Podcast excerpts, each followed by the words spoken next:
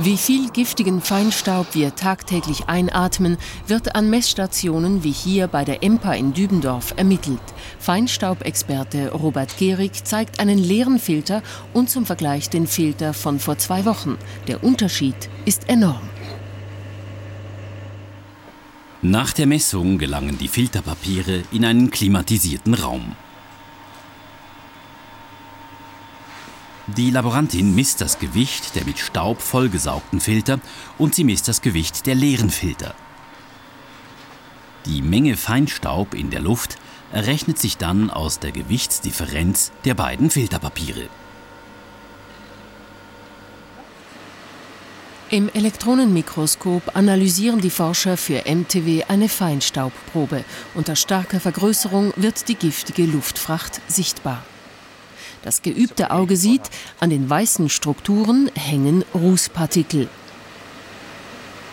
Der giftigste Bestandteil von dem Feinstaub ist zweifellos der Ruß. Obwohl der massenmäßig nur etwa 10% vom Schwebstaub ausmacht, ist er am bedenklichsten. Dann hat es im Feinstaub noch mineralische Partikel, organische Verbindungen und auch Spuren von Schwermetall, wie zum Beispiel Blei und Cadmium. Die sind natürlich auch sehr giftig. Der Dieselruß im Verkehr stammt zu 35 Prozent aus Land- und Forstwirtschaft. Ein Fünftel entsteht durch Baumaschinen, den Rest teilen sich Lastwagen, Personenwagen, Lieferwagen, die Industrie und Linienbusse.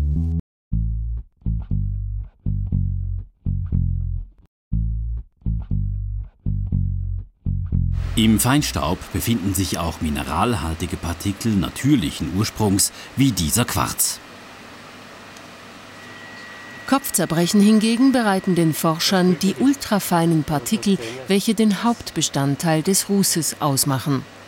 Diese winzig kleinen Partikel sind bislang kaum erforscht und können erst seit kurzem überhaupt gemessen werden. Als ultrafeine Partikel bezeichnen wir die Feinstaubpartikel, die kleiner sind als 100 Nanometer. 100 Nanometer das ist etwa 1000 Mal weniger als der Durchmesser von einem menschlichen Haar. Die ultrafeinen Partikel muss man darum zählen, denn anzahlmäßig sind die absolut dominierend im Feinstaub, obwohl sie fast kein Gewicht haben. Wohin im Körper sich diese ultrafeinen Partikel ausbreiten, untersucht ein Berner Wissenschaftlerteam. Professor Peter Gehr und Barbara Roten-Rutishauser verfolgen die Wege dieser Nanopartikel im menschlichen Körper. Feine Haare in der Nase filtern Partikel, welche größer als 20 Mikrometer sind. In der oberen Luftröhre wird über Schleimhäute der Staub größer 10 Mikrometer herausgefiltert.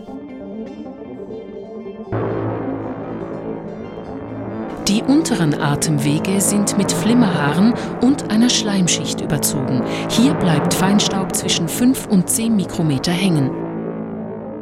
Die kleineren Partikel gelangen in die äußere Peripherie der Lunge, in die Lungenbläschen. Die Lungenbläschen sind von feinen Blutgefäßen umgeben.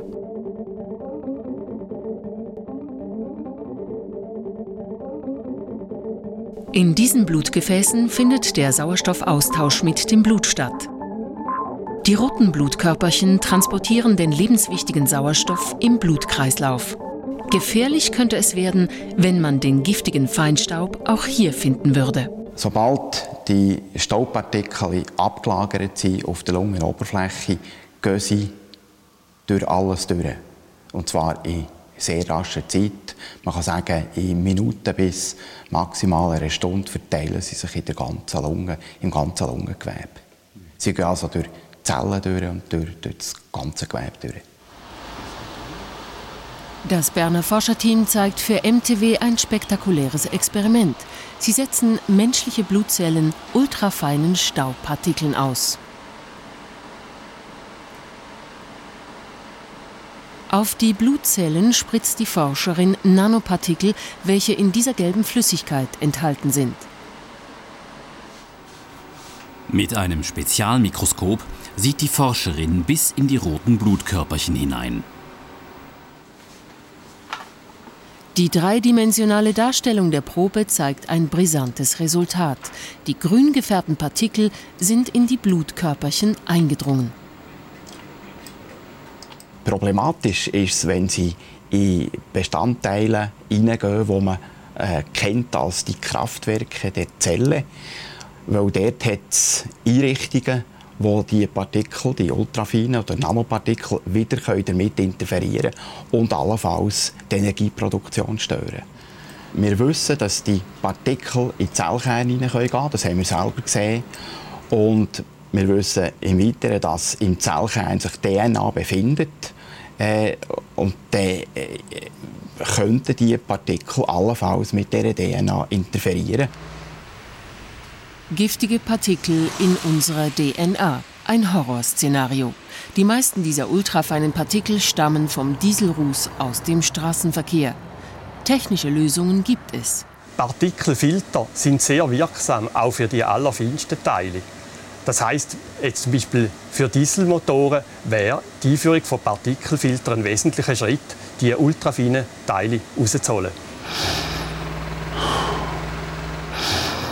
Bis die Filter kommen, bleibt uns also weiterhin die schlechte Atemluft.